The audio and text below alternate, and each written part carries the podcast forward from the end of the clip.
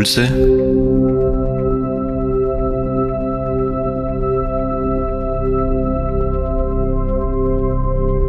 aus der Pfarrgemeinde Hallstatt Obertraum.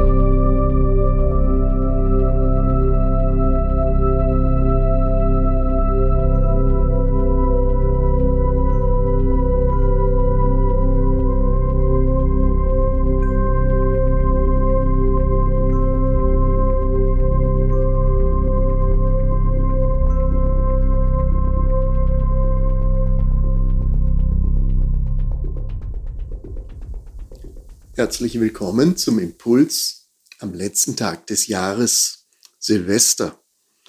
Schon wieder ist das Jahr vergangen. 2023 ging so schnell vorüber. Es ist wohl Zeit zum Rückblick halten. Was war alles diesem Jahr? Vor einem Jahr habe ich mir Gedanken gemacht über die Jahreslosung 2023. Sie hieß, du bist ein Gott, der mich sieht. Ein Gott, der mich sieht, das klingt ja zunächst einmal bedrohlich. Jemand, der mich überall beobachtet, der hinter jeder Ecke lauert. Wenn ich ein Gottesbild habe, das von Angst geprägt ist, dann ist das wirklich ein Problem. Dann muss ich selbst vor Gott Angst haben. Aber es geht eigentlich um etwas ganz, ganz anderes. Es geht darum, dass Gott mich sieht, so wie ich bin, so wie ich wirklich bin. Oder sagen wir es einmal anders, er sieht mich als solch einen Menschen, zu dem ich mich entwickeln werde, der ich schon bin in der Zukunft, aber der ich auch war in der Vergangenheit wenn ich sage, du bist ein Gott, der mich sieht, dann sieht er irgendwie nicht das Momentane, was jetzt geschieht, mein Auf und mein Ab, auf und nieder, sondern er sieht irgendwie aus der Perspektive von der Ewigkeit mich eingebettet in eine Zeit, die vergeht, wo alles seine Zeit gehabt hat und haben wird, aber ich weiß nicht, was da kommt. Und selbst das, was vor einem Jahr war, kommt mir schon sehr weit weg vor. Also Jahreswende hinschauen. Was bedeutet es, wenn auch ich sehe, nämlich dieses hineingenommen werden in das Sehen, Gott sieht mich, dann kann ich auch hinschauen. Darum geht es. Was sehe ich denn? Wer bin ich? Wer bin ich mit seinen Augen? Oder bin ich nur der, der ich in den Augen anderer bin? Sehe ich mich an mit anderen Augen? Wie gelingt das? Du bist ein Gott, der mich sieht. Das lasse ich mir gefallen. Das ist wie etwas, das in mich hineinsinkt, so wie ich wirklich bin, wie ich gedacht bin und zu dem ich mich hin entwickle. Das heißt, ich kann aber auch sehen mit anderen Augen. Und das führt mich zu dem, was kommt. Eine weitere Jahreslosung ist die für das neue Jahr, das vor uns liegt, 2024. Alles, was er tut, geschehe in Liebe. Für das Lieben brauche ich auch den Blick der Liebe. Nicht den Blick des Verliebtseins, wie man oft verwechselt, sondern den Blick der Liebe. Das bedeutet, alles, was ich tue und alles, was geschieht, mit neuen Augen sehen zu lernen. Ja, das ist ja nun eine herausfordernde Sache. Wie kann ich etwas sehen und dann noch in Liebe auch geschehen lassen. Diese Jahreslosungen, die haben es schon in sich. Was kommt denn im nächsten Jahr?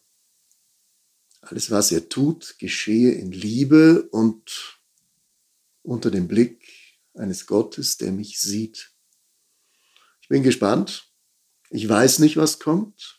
Es wird mir wahrscheinlich in einem Jahr wieder so gehen, dass dieses, was geschehen ist, ich mich frage, ob es in Liebe geschehen ist. Aber viel mehr würde ich mir wünschen, nicht nur einmal im Jahr, am Jahresende innezuhalten, sondern uns allen wünsche ich, dass uns das täglich gelingt, innezuhalten.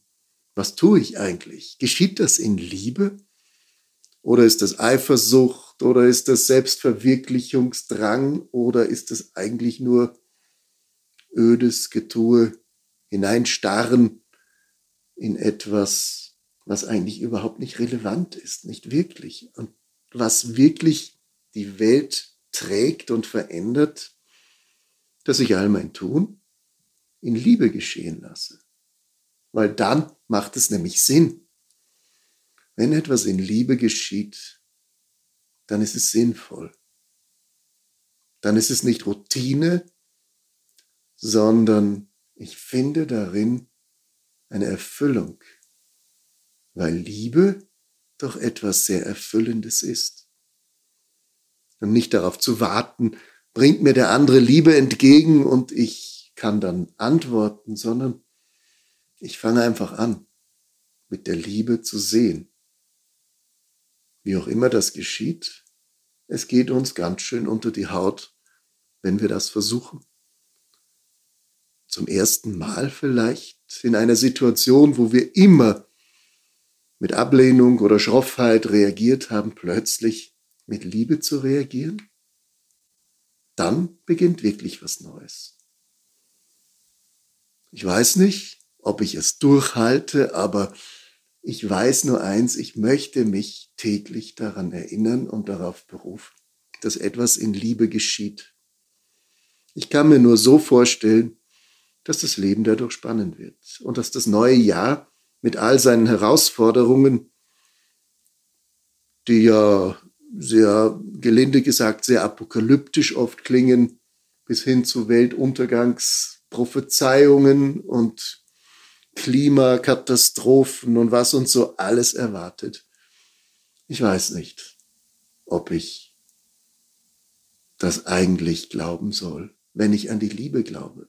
Weil die Liebe ist größer und die Liebe verändert die Welt und das bedeutet vielleicht wirklich ein Wandel, auch ein Wandel des Klimas in unserem Miteinander.